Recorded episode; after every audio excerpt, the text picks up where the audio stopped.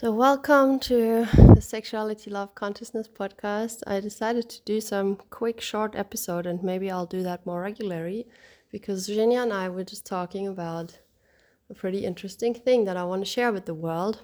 Hi, world. and the thing was triggered by us being in a bathroom together. He just got out of the shower. I was about to get in, so I was there naked and there was some funny music playing. So I was dancing to that music in this really like cute, innocent, just having fun way.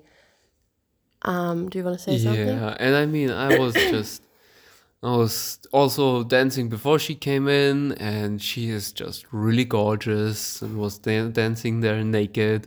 So and I was like, ooh, at Yeah. some point, Yeah, he he looked at me with this like sexual attraction, attractive. Yeah, I was just, yeah. I was just like, damn, you're, you're sexy. Yeah, and what triggered me was like the sound that came out of and the energy you were emitting. So I'm gonna try to put this mm. into words, but you were saying like ooh, and it was like I I did not feel seen in my cute, innocent playfulness. I was I felt uh, seen as a sex object.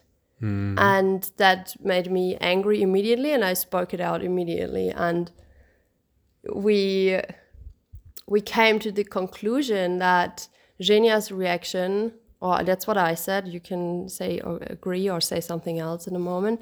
I said that I see it as his reaction as a product of growing up in this society that has a really unhealthy understanding of sexuality that yeah that really treats women as these mm, oh yeah sexy lady. Like it's always like that. There is so little understanding for the cuteness and playfulness. And i can i just keep going on a little rant?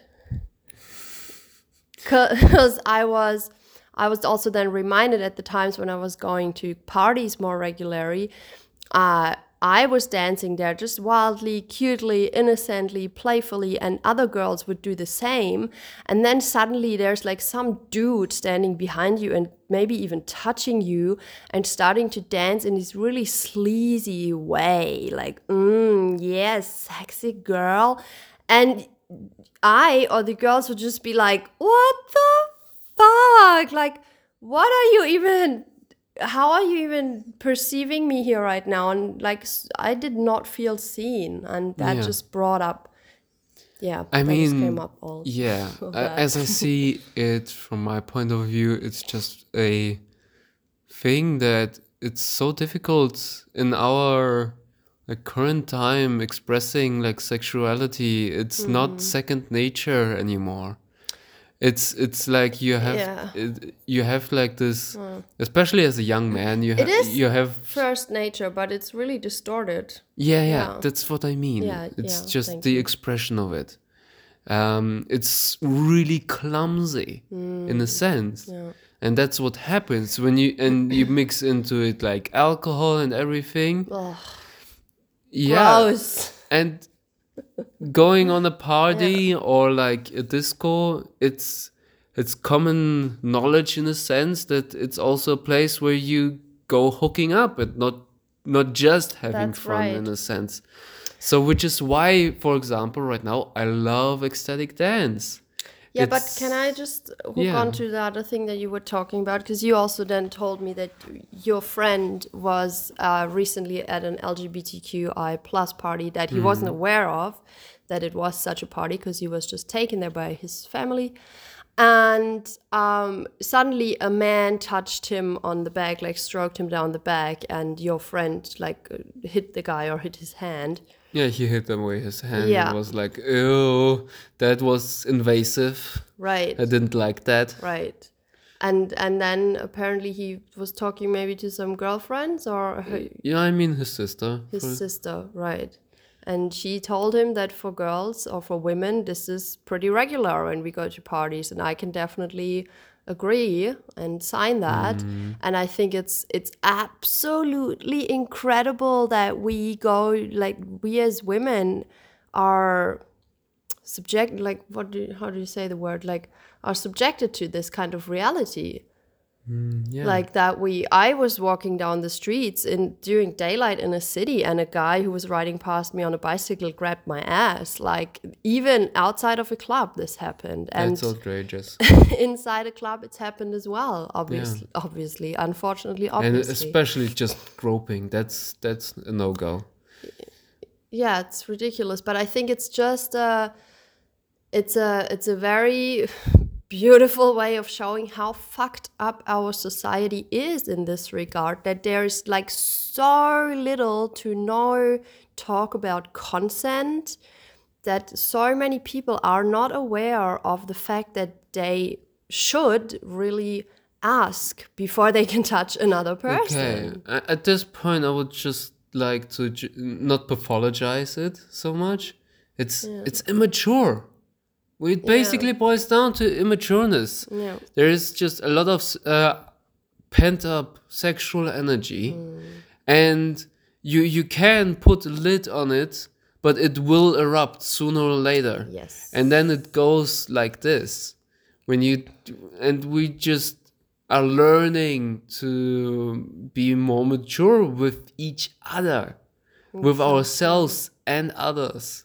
yes And yeah, and where I was going with the ecstatic dance, I find it is a beautiful way where now more and more and like conscious sex parties where or it practicing radical honesty already yeah yeah, but especially like those examples, Yeah. the conscious sex party, we've been on one in Berlin, Hmm. and there is like a huge talk about consent, Yeah. and that only a full body fuck yes is a yes, yes and everything else is a no, Yes. And requires more communication, at least. at least, yeah. yeah. Yeah. So so important. I want to stress that that communication is so important and I think we often deem it not so necessary because we just like we look at a person especially probably in a club and i mean when we're drunk it's just a different dimension really or a different reality but mm, Yeah.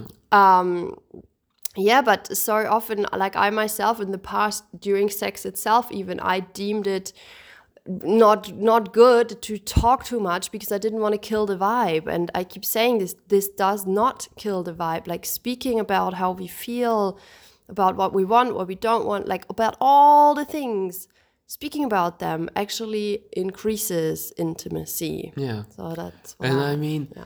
when when you go to like a disco, especially in like in this whole where you go also to drink alcohol, it's it's basically you go with the intention to let go of control and mm. that it becomes messy, especially in like this sec- uh, se- uh, se- uh, sexuality aspect.